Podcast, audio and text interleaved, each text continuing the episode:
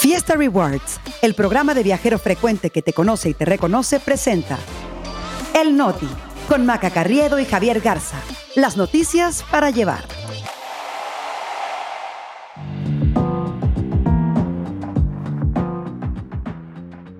Es jueves 20 de julio. Yo soy Maca Carriedo. Yo soy Javier Garza, este es el Noti. Y nosotros, aquí estamos.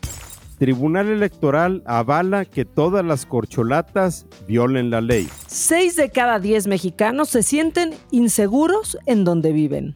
Y México ya tiene 10 boletos asegurados para los Juegos Olímpicos de París 2024. El Noti. Noticias para llevar. Es jueves, por fin ya está aquí su noti de confianza, donde siempre tienen un boleto asegurado por el puro hecho de darle play, Javi. De darle play en donde se encuentren, Maca, en Spotify, en Apple Podcast, en Amazon Music, en Google Podcast, en Treble, en iHeartRadio y por supuesto usando el hashtag el Noti.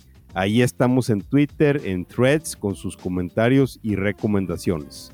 En donde estén a la hora que sea. O sea, en resumen, como quieran, queremos. Y vámonos con la información porque si sentían que su ex los había decepcionado, lo que hizo el Tribunal Electoral les va a romper el corazón. Ayer, por mayoría de votos, se avaló que todas las corcholatas puedan violar la ley. Y es que resulta que el Pleno desechó la propuesta de la magistrada Yanino Tálora con la que se planteaba cancelar la convocatoria del Frente Amplio por México, que en esencia es la búsqueda de un candidato presidencial, al considerar que era un fraude a la ley porque está fuera de los tiempos establecidos. Creo que ayer habíamos dado un poquito demasiadas esperanzas de que el Tribunal Electoral fuera a ponerles freno a todas las corcholatas que se estaban brincando las trancas, sobre todo de los tiempos de la precampaña, ¿no? Que esos están bien establecidos en la ley electoral y que se supone que tienen que ser hasta el próximo enero. Finalmente, el tribunal desechó la propuesta de la magistrada Otálora.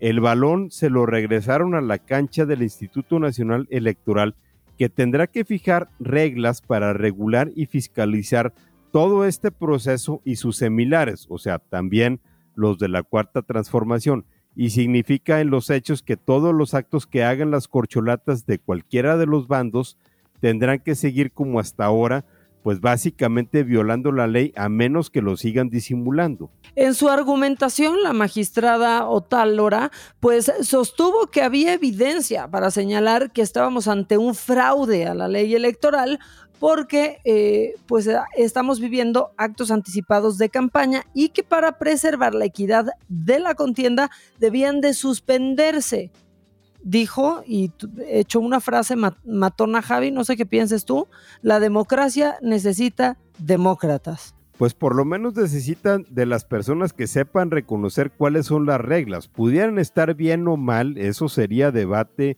eh, o materia de discusión, pero son las que están. Lo que dijo el presidente de la Sala Superior del Tribunal, Reyes Rodríguez Mondragón, y los magistrados Felipe Fuentes e Indalfer Infante, es que ellos votaron en contra del proyecto diciendo que el proceso del Frente Amplio se ampara en el derecho de los partidos a la autoorganización y que era excesiva la petición de cancelarlo y que por lo tanto la oposición y la 4T no llaman a los aspirantes candidatos o precandidatos.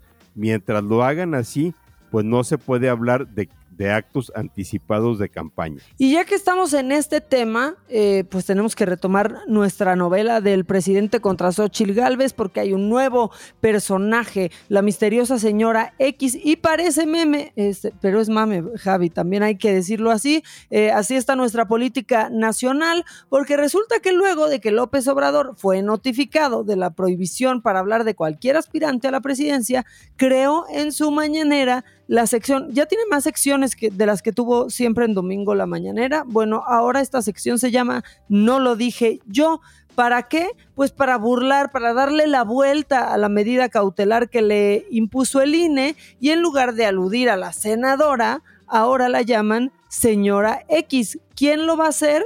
Pues la que se encarga de pues la que es el bote de basura de la mañanera, que es Liz Vilchis, eh, que trata de leer la sección de quién es quién en las mentiras. Digo trata y es evidentemente por qué digo que trata de leer, ¿no, Javi? Pero en este caso de la señora X, yo no sé si eh, terminarán por haciéndole más publicidad a Xochitl Galvez Maca, porque yo creo que hay muchas mujeres en este, en este país que se pueden definir a sí mismas como la señora X, o sea, la señora de la esquina, la señora de la calle, la señora que te topas en cualquier lugar, o sea, realmente le están haciendo ver como alguien muchísimo más cercano a la gente, que obviamente Xochitl Galvez pues ya respondió con memes, también dijo que presentará una denuncia contra Vilchis porque dice, obviamente la señora X soy yo y punto. Y por cierto, a otro que también debería responder Xochitl Galvez es al expresidente Vicente Fox, que se ve que no está ayudando para nada a quien fuera su colaboradora, porque en una entrevista dijo que le pidió que restablezca la pensión para los expresidentes y que retire todos los programas sociales.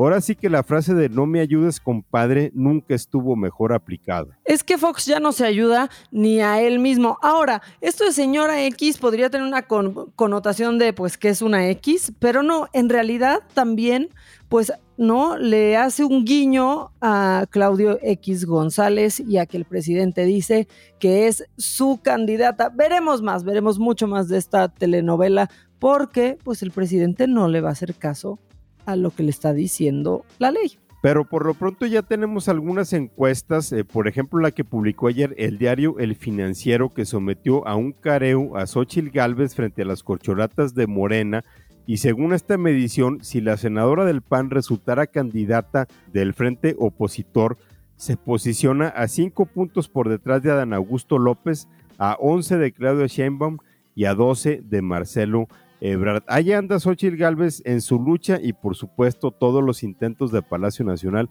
de también frenarla. Y ya que hablamos de mediciones, también tenemos que hablar de esta encuesta, pero sobre la percepción de inseguridad, o sea, sobre los temas que realmente importan, porque el INEGI dio a conocer ya su consabida encuesta nacional de seguridad pública urbana, que durante el segundo trimestre de 2023 arrojó que el 62% de los encuestados declararon no sentirse seguros en el lugar donde viven. Es una cifra mayor respecto a la registrada en el trimestre anterior, el primero de 2023, pero que presenta una baja de casi 5% respecto al año pasado. De todas formas, dos terceras partes del país prácticamente no se sienten seguras en su municipio.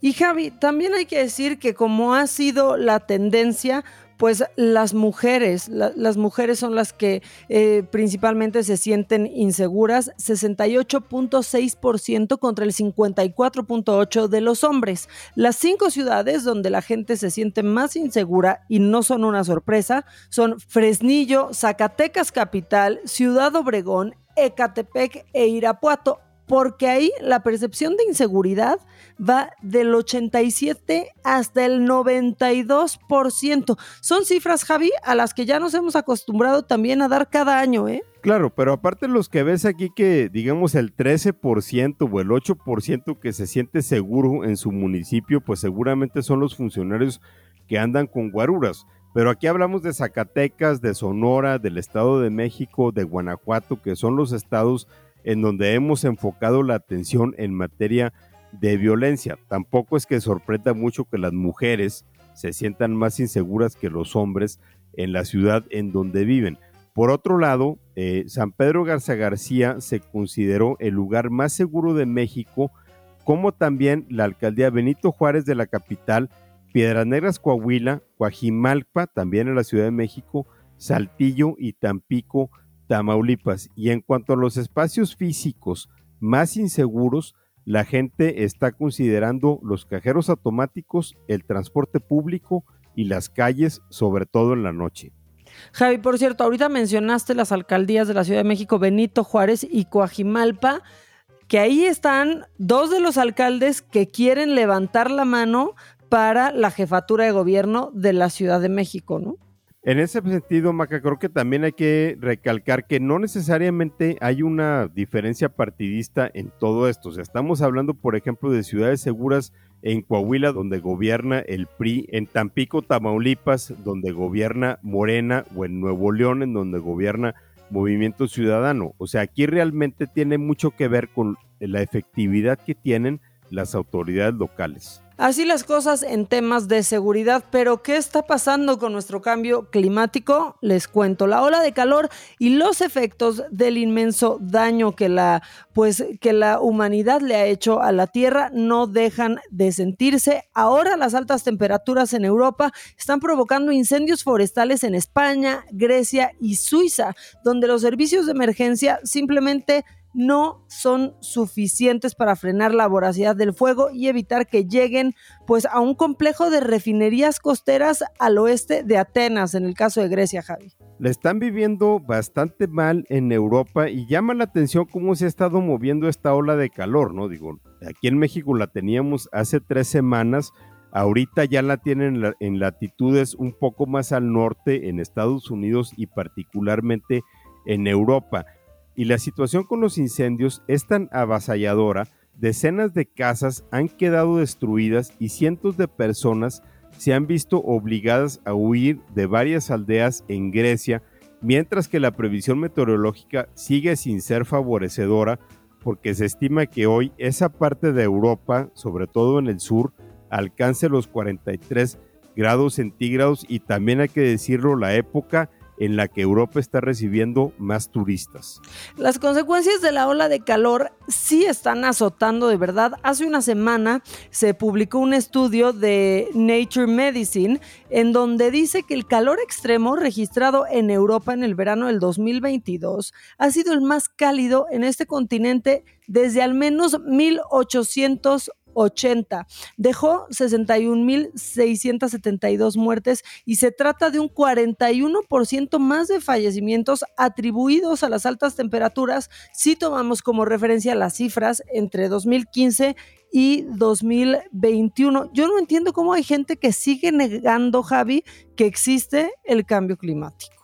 Y sobre todo lo que estamos viendo ahorita en Europa, porque son temperaturas verdaderamente atípicas. Por ahí estaba leyendo, por ejemplo, que en ciudades como Roma y Atenas, eh, los gobiernos locales habían desplegado voluntarios para identificar a gente que estaría vulnerable a un golpe de calor, porque los principales eh, factores asociados a los fallecimientos con los golpes de calor son no nada más las altas temperaturas, sino también las eh, comorbilidades vinculadas sobre todo con enfermedades cardiovasculares, o sea, personas que padecen de algún problema del corazón son los más susceptibles a caer víctimas de un golpe de calor. Ahora, no solo es Europa los que están en problemados con esto, las temperaturas también en la capital de Irak, eh, Bagdad y en otras provincias del sur de esa región subieron esta semana hasta casi 50 grados centígrados. Y si de por sí, pues ese país tiene problemas con la red eléctrica, el calor extremo los está tronando porque ha dejado pueblos enteros, este, pues como si Bartlett fuera el director de su, de, ese sistema ya, porque ha dejado pueblos enteros sin luz hasta por 24 horas continuas, Javi. Ahora, en todo esto realmente lo que estamos viendo, Maca, es una lección para lo que pudiera venir en los próximos años, ¿no? Porque lo que los especialistas están diciendo es que esta ola de calor no es atípica, sino que más bien se va a prolongar durante por lo menos la próxima década. Y ya que andamos en Europa, y también tenemos que pasar a un poquito de noticias más amables, porque aquí en el Noti nos rehusamos a dar puras malas noticias. También tenemos que contarles de algunos boletos que se han ganado para la, la Olimpiada de París en 2024. Esto es algo que a lo mejor Ana Gabriela Guevara, la titular de la CONADE, no va a soportar, pero varios atletas mexicanos, sobre todo en deportes acuáticos, ya consiguieron 10 plazas para irse a París el próximo año. Que son 10 mexicanos que la neta nos llenan de orgullo y son la maratonista Citlali Moscote, la marchista Aleña González, el ciclista Gerardo Ulloa, que consiguió su lugar después de ganar el oro en el Campeonato Panamericano de Ciclismo eh, de Montaña en Brasil. En la natación, Miguel de Lara será uno de los representantes de nuestro país y claro que sí, orgullosamente coahuilense Javier Garza. Claro, porque ese es paisano mío, entonces obviamente tenía que ir a París 2024. Las otras seis plazas se han ganado en los clavados, por eso te decía que principalmente en deportes acuáticos México ya tiene una gran reputación, entonces ya lista sus maletas para irse a París Randall Willars, Kevin Berlín, Alejandra Orozco, Gabriela Agúndez, Rodrigo Diego López y Osmar Olvera, que es un chamaco de apenas 19 años que ya venía sorprendiendo desde 2018 y ahora ya tiene su boleto para la Olimpiada. Y en esto de los deportes, Maca, también hay que decir que ayer se inauguró el Mundial Femenil de Fútbol en Nueva Zelanda, pero que desafortunadamente no van a estar las ratoncitas verdes pero se las perdonamos porque la verdad es que nos dan más orgullo que a veces que la selección mayor. Por cierto, todos estos, Javi, que ya se ganaron eh, la plaza, ojalá que sí se vayan ellos, porque luego las plazas que se ganan los atletas las reparten las autoridades deportivas como se les da su regalada gana. Y también esperamos que se vayan con todos los apoyos que les corresponden, ¿no? No que tengan que andar haciendo rifas o pidiéndole por Twitter ayuda a Aeroméxico para que les pague los boletos, ¿no? Porque ya sabemos cómo se las gasta la CONADE, pero por lo pronto, pues felicidades a todos estos atletas mexicanos que ya el año que entra seguramente nos van a estar dando varios orgullos en las Olimpiadas. Pero bueno, Maca, ya para cerrar este episodio del jueves, tenemos que regresarnos al Estado de México. Ayer platicábamos de cosas que pasan en esa entidad y de plano esta es el colmo. No maca. Diría mi querido Sopitas, cosas que pueden pasar en Los Simpson y en el Estado de México. Yo no sé qué vayan a pensar ustedes, pero ¿serían capaces de confundir una convulsión con un ritual satánico? Nosotros sabemos de un hombre que sí, un vecino de la colonia La Laguna en Tlalnepantla, Estado de México, contó que a eso de las 2 de la mañana del martes vio a un señor convulsionándose frente a un edificio pero que no dijo nada porque pensó que era un ritual satánico y que pues sería una falta de respeto interrumpir pero una hora después se dio cuenta de que el hombre había muerto. Pues digamos que aquí había dos posibilidades, ¿no? O que el ritual satánico surtió su efecto o que realmente el hombre estaba siendo víctima de un infarto. Ya ustedes dirán cuál era la más probable. El caso es que las autoridades llegaron hasta las seis de la mañana, o sea, cuatro horas después, y que en las manos el hombre llevaba un acta de nacimiento a nombre de una mujer llamada Alda Geneva Álvarez y aunque el padre registrado era Oscar Álvarez, los policías piensan que no se trataba de esta persona porque el acta era del año 1976 y el fallecido tendría unos 35 años. O sea, aparte de la confusión, ni siquiera sabían quién era la persona que había muerto en la calle. O tal vez estaba muy bien conservado, Javi, no lo sabemos, pero en serio, son cosas que solamente suceden en el Estado de México y en Los Simpson. Con eso nos despedimos, cerramos el capítulo de este jueves, pero mañana va a ser viernes y aquí estaremos nosotros que somos eh, sus seguros servidores. Javi, si te quieren escribir, ¿cómo le hacen? Me encuentran en Twitter y en Instagram y en threads en arroba Ramos. Si se encuentran a una persona convulsionándose en la calle, piensen que es un infarto, no vayan a pensar que es algún tipo de ritual. Sí, yo también se los encargo mucho. Si me ven de pronto moviéndome como una loca, les juro, les juro que no voy a estar haciendo un acto satánico. Llamen al 911. A mí me encuentran en arroba maca-online en todas las redes sociales. Que tengan un gran jueves. Nos escuchamos mañana.